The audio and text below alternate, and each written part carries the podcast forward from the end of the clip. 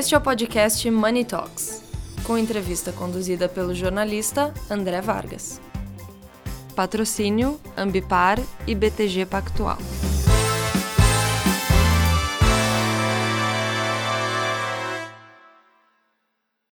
Olá a todos, estou aqui com o Rafael Forlanetti, diretor institucional do XP, que vai conversar com a gente sobre algumas questões referentes ao banco, à instituição.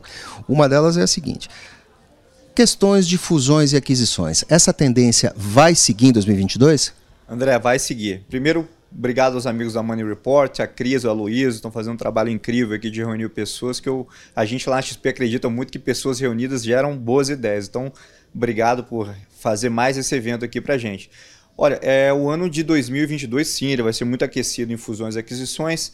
Ah, porque a gente está vendo uma consolidação de mercado. As empresas estão se juntando em busca de eficiência, as companhias brasileiras estão cada vez melhores né, em termos de governança, gestão, né, então estão com caixa adequado, estão com a gestão financeira boa. Isso, sem sombra de dúvida, leva a ter um ambiente propício para fusão e aquisição. E aí tem um, um fato curioso, né, porque toda vez que você tem mudança de geração em companhias, né, tem companhias que está saindo do avô para o pai, do pai para o neto, gera também um momento propício para que essas operações ocorram. Né? Então, é uma, uma, é uma, confluência de fatores que sim vão fazer um ano de 2022 um ano muito aquecido em fusões e aquisições, sem sombra de dúvidas.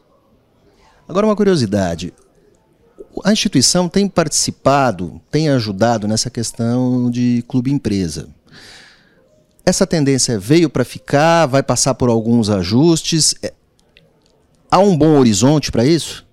Olha, o Pedro Mesquita, que é meu sócio que está à frente dessas operações, é, acredita muito. A gente na XP acredita que a Sociedade Anônima de Futebol, a SAF, ela pode ser uma revolução para o futebol brasileiro, que é mais profissionalização, é, clubes mais organizados e com certeza a gente vai ter um futebol brasileiro ainda melhor. Porque aí você consegue investir mais em categoria de base, que é importante para esse momento do Brasil, você criar bons atletas e ter uma gestão mais eficiente que vai fazer o torcedor mais feliz, que vai fazer o brasileiro mais feliz. Então, veio para ficar e a gente acredita muito nesse mercado. Pode ser uma grande revolução no mercado de futebol brasileiro, André.